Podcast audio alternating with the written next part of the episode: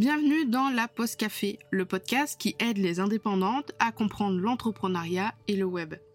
Je suis Camille, webmaster sous Elementor et WordPress depuis 2020 et mon job, c'est d'aider les indépendantes comme toi à créer, développer et gérer leur site internet. Deux fois par mois, on se retrouve pour un nouvel épisode. Alors installe-toi confortablement, prends un petit café et je te souhaite une très bonne écoute.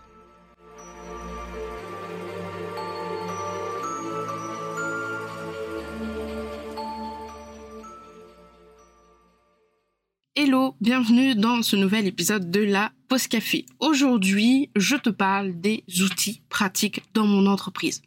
En 2020, j'avais déjà écrit un article de blog sur les quatre outils indispensables pour mon business. À l'intérieur, il y avait des outils comme Google Drive, Canva ou Pinterest, bref, des outils un peu basiques. Mais depuis, trois ans sont passés et il est temps de te faire découvrir de nouveaux outils. Premier outil, c'est tout simplement Tally pour créer tes propres formulaires. Alors Tally, c'est tout simplement une alternative à Google Forms et à Typeform. Il est vraiment très simple et intuitif. Si tu utilises Notion, ça fonctionne exactement pareil. D'ailleurs, le design est à peu près le même également. Le point fort de Telly, c'est sa version gratuite, car elle te donne accès à beaucoup de fonctionnalités comme les cases à cocher, la notation par étoile, le fait d'avoir des connecteurs logiques qui permet euh, d'afficher des questions par rapport aux réponses précédentes. Euh, tu peux également faire des euh, formulaires en mode quiz avec un résultat à la fin. Tu peux proposer une page de remerciement ou encore proposer une page de redirection. Le gros point de Telly pour la version gratuite, c'est tout simplement de créer des formulaires en illimité. Globalement, euh, Telly allie le design et euh, le côté vraiment fonctionnalité de type forme, mais allie également la possibilité de faire des formulaires en illimité, un peu comme Google Form. Je dirais qu'il a pris le meilleur des deux pour en faire vraiment un outil plutôt euh, sympathique, sachant qu'on peut vachement personnaliser les formulaires, même avec la version gratuite. On peut changer la police, la couleur de fond, la couleur des boutons, la couleur du texte. On peut mettre une image de couverture. On peut mettre un petit picto. Donc franchement, ça va euh, quand même assez loin dans la personnalisation et dans les fonctionnalités.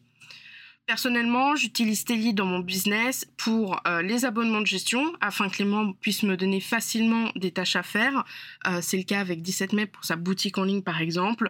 Donc c'est euh, ajouter un produit, modifier un pop-up, créer un code promo, modifier la quantité, etc., etc. Le deuxième point euh, de pourquoi j'utilise Telly dans mon business, c'est au niveau du QG de la pause pour les inscriptions. Euh, quand quelqu'un va acheter un template sur ma boutique de templates, il a la possibilité d'accéder au QG dans son ensemble, notamment une partie VIP où il y a des euh, tutoriels exclusivement pour le template qu'il a acheté. Et ça me permet aussi de proposer aux membres de bah, donner leur avis sur le QG tout simplement. Le troisième point euh, avec qui euh, j'utilise Telly, c'est tout simplement les projets euh, clientes, voilà, pour récolter les avis des clientes ou pour faire des petits formulaires plutôt plutôt sympathiques. Le deuxième outil que je veux te présenter, c'est tout simplement un outil pour gagner du temps et automatiser certaines de tes tâches. Je parle bien évidemment de Make. Make, anciennement Integromat, qui est vraiment un concurrent direct de euh, Zapier. Alors c'est un outil globalement qui permet de créer des automatisations entre plusieurs applications différentes, entre plusieurs outils. Euh, j'ai deux exemples euh, d'automatisation que j'utilise pour Make. Le premier, c'est quand quelqu'un répond à mon questionnaire de Telly justement pour rejoindre le QG, eh ben, en fonction de ce qu'il a répondu, il va être automatiquement ajouté au groupe QG de la pause sur MailerLite. Donc je fais une automatisation entre Telly et MailerLite. Deuxième exemple que j'ai à te donner, euh, je vais pouvoir automatiser une tâche récurrente dans ma base de données To-Do de mon Notion en mettant deux dates, deux propriétés dates, une deadline et une prochaine deadline. Et à la fin de la journée, tous les jours, Make va chercher une tâche que j'ai terminée et puis il va modifier tout simplement les propriétés. Si ma propriété prochaine deadline, elle est remplie, eh ben, il va tout simplement mettre le contenu de cette propriété dans deadline et il va calculer automatiquement la prochaine deadline. Ce qui fait que par exemple, les abonnements de gestion, c'est une tâche que je mets tous les lundis. Eh ben, le lundi de la semaine, quand je l'ai fini, je coche et le lendemain, euh, ben, Make a automatiquement mis cette tâche, l'a déplacée dans euh, mon Notion au lundi de la semaine suivante. Donc ça, c'est une automatisation entre euh, tout simplement Notion et euh, Make. Voilà, il n'y a que Notion et ça va, euh, ça peut très bien fonctionner comme ça aussi. Alors bien sûr, il existe plein d'autres applications hein, que Notion, Telly et MailerLite. Sur le site de Make, on nous propose 1407 applications, ce qui est énorme. Euh, tu peux automatiser des comptes rendus, des emails, des notifications sur ton téléphone. Tu peux même créer des factures automatiquement avec la création d'un PDF et l'envoyer au client. L'avantage de Make comparé à Zapier, c'est qu'avec sa version gratuite, tu as toutes les fonctionnalités. Donc tu as la création de conditions pour filtrer tes scénarios, la création de tableaux, tu as accès à quand même pas mal d'applications. Euh, mais contrairement à Zapier, tu peux seulement activer deux scénarios et faire 1000 opérations par mois.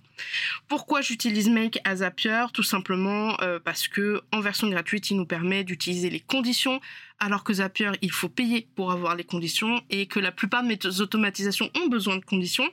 Deuxième point, Make, même si je devais payer Make, ça serait beaucoup moins cher que Zapier. Zapier, je trouve qu'il est extrêmement cher pour ce qu'il propose.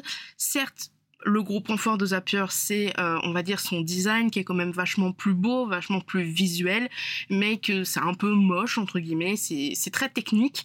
Euh, mais moi, ça me dérange pas d'être dans la technique, tant que ça marche, tant que je paye pas des mille et des cents.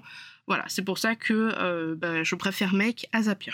Troisième outil à te proposer, c'est tout simplement une extension WordPress cette fois-ci pour ranger tes médias. Ranger tes médias avec Real Media Library, qui est vraiment entre guillemets la seule extension euh, que j'ai payée à vie jusqu'à maintenant. Alors je paye Elementor tous les ans à 49 dollars vu que j'ai l'ancien tarif. Euh, je paye pour euh, Justine euh, WP Rocket, mais vraiment cette extension-là, Real Media Library, c'est la seule extension que j'ai payée à vie, tout simplement parce que l'extension à vie coûte 49 dollars. En tout cas, c'est le prix à laquelle j'ai payé l'extension il y a deux ans. Donc peut-être qu'entre temps ça aura changé, mais voilà, je trouve que c'est quand même une, extension assez abordable pour le prix.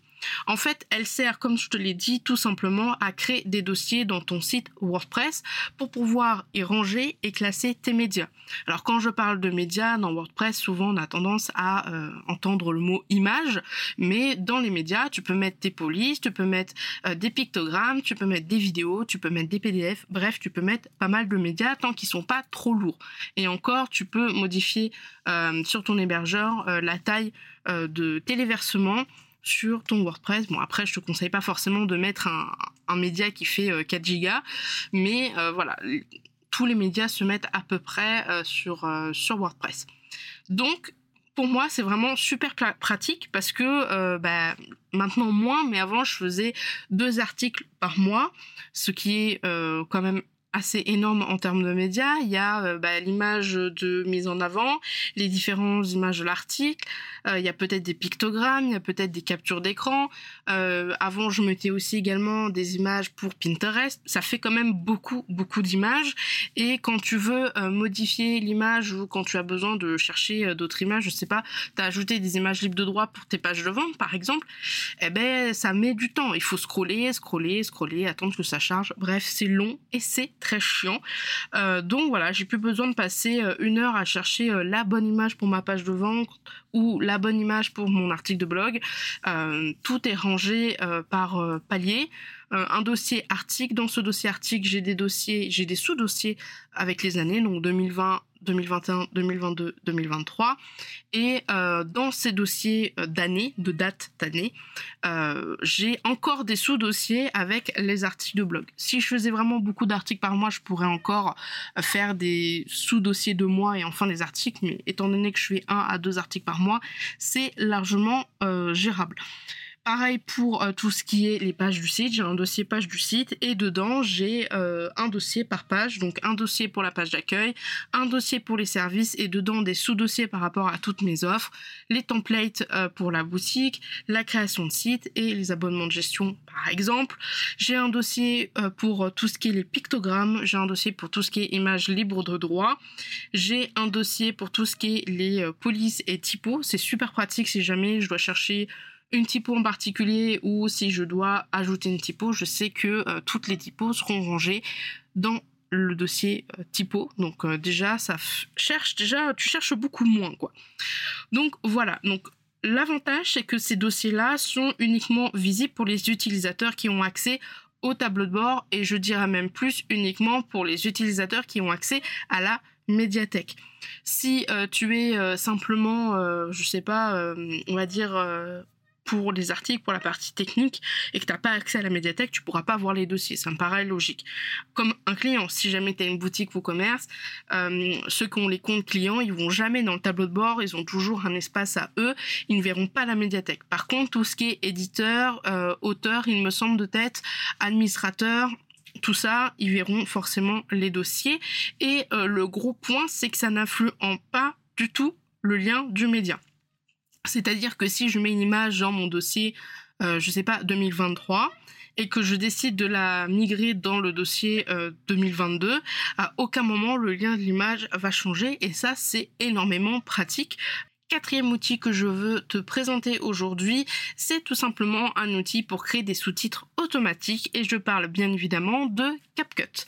Alors, au moment où l'épisode sera publié, euh, Instagram n'aura pas encore mis en place cette fonctionnalité, faire en sorte d'avoir des sous-titres automatiques dans ses stories.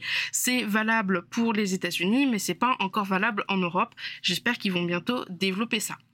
En attendant, j'utilise l'application CapCut sur mon téléphone Android.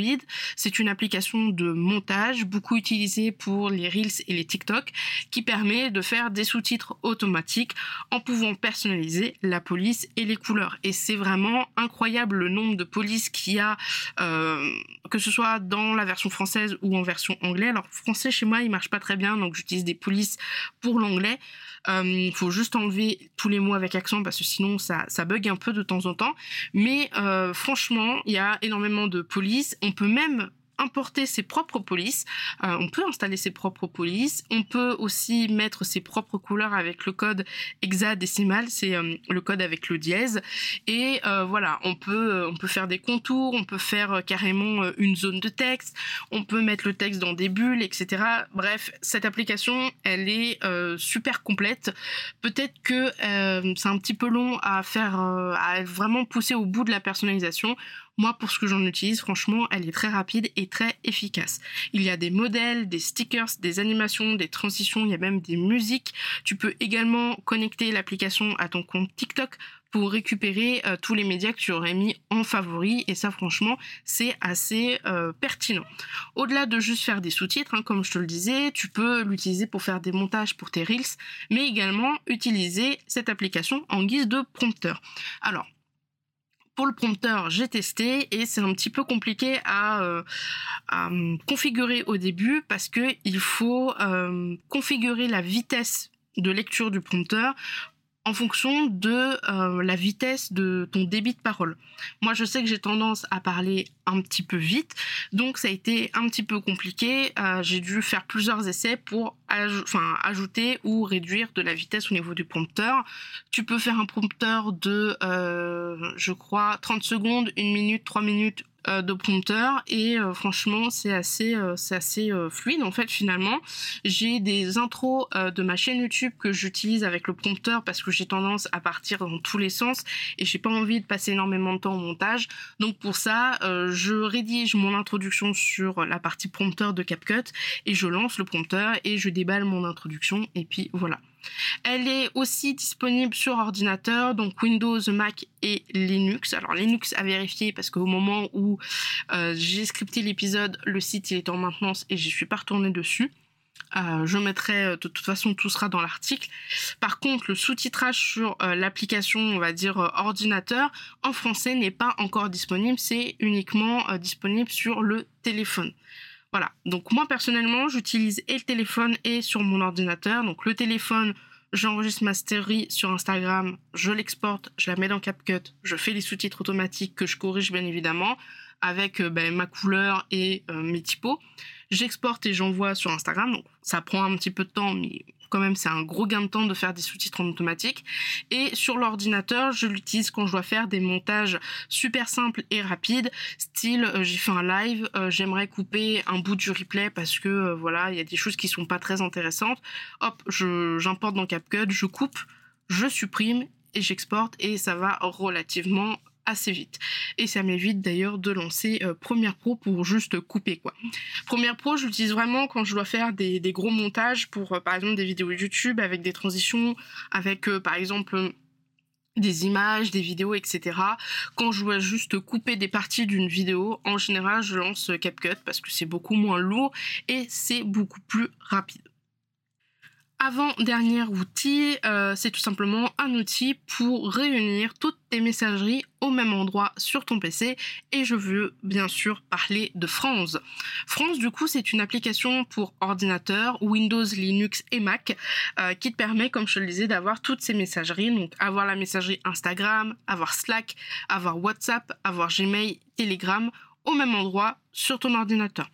Elle a d'autres fonctionnalités comme le mode sonde comme le fait de créer des espaces de travail pour euh, regrouper euh, les messageries par thème. Exemple, un espace de travail réseaux sociaux où tu vas mettre toutes les messageries qui concernent les réseaux sociaux comme Instagram, Messenger, TikTok. Tu pourras avoir un espace de travail sur les messageries euh, collègues. Donc là, ça serait pour Slack, WhatsApp Pro par exemple, etc., etc. Elle permet d'avoir des notifications sur le bureau et tu peux également ajouter des équipes si tu n'es pas seul dans ton entreprise. C'est une très bonne application si jamais tu travailles avec une business manager ou avec quelqu'un qui s'occupe de ton customer care parce que du coup, euh, pour traiter les demandes, pour traiter les réclamations, c'est une application où il y a tout dedans il y a vraiment tout. Donc franchement, c'est assez pratique. Personnellement, j'utilise uniquement la version euh, gratuite qui permet d'ajouter trois comptes maximum. Et dedans, j'ai mes euh, deux WhatsApp, donc mon pro et mon perso. Et j'ai aussi Telegram que je vais bientôt euh, supprimer parce que pour le moment, je n'en ai pas besoin. La plupart du temps, euh, cette application-là, je l'utilise pour bah, Telegram pour le mentorat et WhatsApp pour les abonnements de gestion. Euh, le gros point positif, c'est quand des fois je dois faire, euh, bah, je dois montrer quelque chose sur le site ou sur l'ordi. Ben, quand j'avais pas cette application-là, France, eh ben, j'étais obligée de prendre des photos avec mon téléphone, faire une photo de mon écran et l'envoyer. Et souvent la qualité était affreuse. Alors que là, je fais une capture d'écran avec mon téléphone, j'ouvre France je vais dans la conversation Telegram ou WhatsApp et euh, je fais un copier-coller de ma capture d'écran et ça s'envoie automatiquement.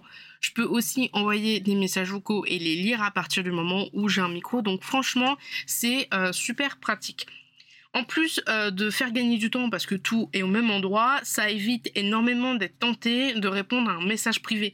par exemple, je sais que si jamais j'ai un message sur WhatsApp ou un message pire sur Instagram, ben je vais répondre au message, mais je vais me dire, ah bah vas-y, euh, je vais regarder mon feed ou je vais regarder quelques stories, et puis au final, je vais lever la tête et deux heures vont être passées. Donc là, vraiment, moi, ça me permet d'être conditionné en mode genre, le téléphone, il est à côté, on n'y touche pas il est euh, survibrant mais euh, voilà je, ferme le clapet. Comme ça je vois pas quand, il s'allume. Et euh, si vraiment ça concerne des clientes eh ben c'est forcément sur Slack ou c'est forcément sur France.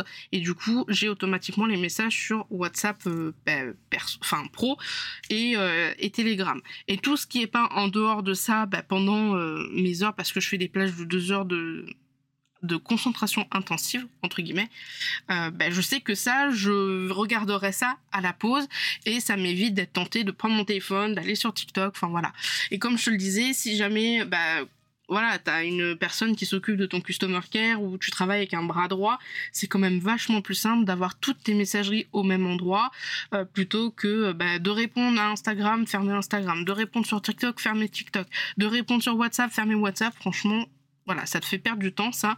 Là, tout est au même endroit pour te faire gagner du temps et pour éviter de t'éparpiller. Dernière application, euh, dernier outil que j'utilise pour mon business, qui est un outil un petit peu euh, technique, c'est tout simplement OBS pour filmer enregistrer et bah, streamer tout simplement son écran. Alors, de base, OBS c'est fait pour euh, streamer sur euh, Twitch à la base de base, mais euh, on peut très bien lier son compte Twitch, son compte YouTube et lier d'autres comptes pour streamer. Attention, je sais qu'il y a une technique pour streamer sur Instagram avec OBS en utilisant un, un, outil externe pour créer une clé. je l'ai testé, pour le moment c'est pas très très pratique parce que Personnellement, j'ai eu du mal à gérer le, côté euh, euh, portrait à la place de paysage au niveau des formats. Donc voilà, je croise les doigts pour qu'un jour Instagram nous permette de créer des, clés tout simplement pour pouvoir euh, faire des streams depuis son ordinateur. Bref, tout comme Streamlabs, parce que Streamlabs c'est son concurrent direct, euh, quand tu enregistres ou quand tu euh, streams ton écran, tu peux ajouter euh, des images, par exemple, je sais pas, hein, une image sympathique, des gifs, du texte et bien sûr ta caméra. Par exemple, sur les lives privés du QG de la pause, j'ajoute toujours mon logo en bas à droite par exemple. OBS, lui, il est plutôt sympa parce que tu peux installer des plugins pour ajouter des fonctionnalités supplémentaires. Donc là, je vais te proposer trois plugins si jamais tu veux les tester. Le premier, c'est Source Record qui permet d'enregistrer uniquement ton écran sans la caméra, sans les images, sans le texte que tu aurais ajouté à ton écran au moment euh, du live, au moment de stream. C'est super pratique si jamais tu veux avoir des replays qui sont clean, propres et nets ou si tu veux tout simplement euh, refaire ton recycler ton contenu en short ou en reels. Deuxième plugin que je peux te conseiller sur OBS, c'est Multi RMTP. Ça permet de faire du multi-stream euh, sur plusieurs plateformes en, même temps. Euh, attention cependant à la puissance de ton ordinateur et au format portrait paysage en fonction des plateformes. Alors c'est vrai qu'il existe beaucoup de sites où euh, bah, on se connecte et ça fait euh, du multi-stream, mais bien souvent il faut payer un abonnement ou alors on est limité. Là, le multi-RMTP, ça permet de faire du multi-stream toi-même gratuitement sans rien payer, à condition d'avoir quand même un ordinateur assez puissant pour gérer du coup les euh, deux streams sur les deux plateformes si tu fais sur deux plateformes ou trois ou quatre suivant sur combien de plateformes tu veux faire ton live. Et enfin, le dernier euh, plugin qui est pour moi un plugin indispensable à avoir si tu veux tester OBS, c'est WinCapture Audio qui permet de séparer les différentes pistes audio de ton enregistrement ou de ton stream. C'est super pratique pour avoir d'un côté ta voix et d'un côté euh, ton navigateur, par exemple Google Meet, sur une autre piste. Personnellement, c'est ce que j'utilise pour enregistrer mes épisodes duo. Je ne passe pas par Zencaster, je ne paye pas Google Meet, je ne paye pas Zoom parce que j'ai pas envie de payer pour le moment. Du coup, ce que je fais, c'est que euh, je propose un Google Meet avec une personne. C'est euh, temps illimité à partir du moment où on est juste deux, donc c'est nickel. Et puis euh, tout simplement, je lance un enregistrement depuis OBS avec un fond noir. et du coup, ça enregistre ma piste de mon côté avec mon micro et ça enregistre tout simplement la piste du navigateur. Résultat des courses, après l'enregistrement, j'ai bien deux pistes pour le montage de l'épisode duo. Donc c'est euh, super pratique ce plugin là et je suis très contente d'avoir trouvé cette, euh, alternative pour pouvoir euh, bah, enregistrer deux pistes différentes dans le cadre des épisodes de podcast. Voilà. Alors, cette application OBS, elle est disponible sur PC, Windows, Linux et Mac, je crois. Elle est un petit peu plus technique que Streamlabs. C'est pareil que pour Make et Zapier. Par contre, elle est totalement gratuite. Elle a beaucoup de possibilités parce que comme elle est gratuite, elle est un peu en mode euh, open source. Donc il y a beaucoup, beaucoup de personnes qui euh, créent des plugins, qui créent des extensions pour l'améliorer de jour en jour. Donc ce qui fait que voilà, on on n'a jamais le temps de s'arrêter de se dire OK, je connais toutes les extensions, je sais ce qu'il faut faire sur OBS parce que tous les jours il y a des choses qui sortent et des fois c'est des trucs vraiment assez incroyables. Et voilà, l'épisode est maintenant terminé. J'espère que euh, ces outils euh, t'aideront. J'espère que voilà, tu vas essayer de les de les dompter. Si jamais tu veux découvrir d'autres outils, sache que une fois par mois, je sors un épisode qui s'appelle Hello la tech où en moins de 5 minutes, je te présente rapidement un outil. Bien sûr, il y a une présentation vidéo complète de l'outil directement dans le QG de la pause. Donc si jamais euh, bah tu veux connaître d'autres outils, n'hésite pas à t'abonner à la pause café pour pouvoir écouter les mini épisodes de Hello la Tech. Et si tu veux aller encore plus loin et découvrir vraiment des présentations d'outils super complets, où euh, vraiment je montre à peu près toutes les fonctionnalités euh, des outils que je présente dans Hello la Tech, tu peux nous rejoindre sur le QG de la pause. C'est gratuit, c'est tout simplement une bibliothèque de ressources avec des replays, des vidéos, des tutoriels, des templates Notion et Elementor à dupliquer et à télécharger. Et bien sûr, il y a un live mensuel par mois à peu près environ en fonction euh, des sujets euh, que j'aimerais traiter. Donc voilà, je mettrai tous les liens de toute façon dans la description, que ce soit de la playlist Hello la de la pause café ou que ce soit de la pause café si jamais tu souhaites nous rejoindre. C'est déjà la fin, tu es encore là Alors merci à toi d'avoir écouté jusqu'ici. Si tu as encore une toute petite minute et surtout si tu as aimé cet épisode, tu peux chercher sur Apple Podcast ou Spotify le podcast La Pause Café pour y laisser une note et un avis. Sur ce, je te retrouve très bientôt dans un prochain épisode. Je te souhaite une très très bonne semaine et puis je te dis à plus tard. Salut salut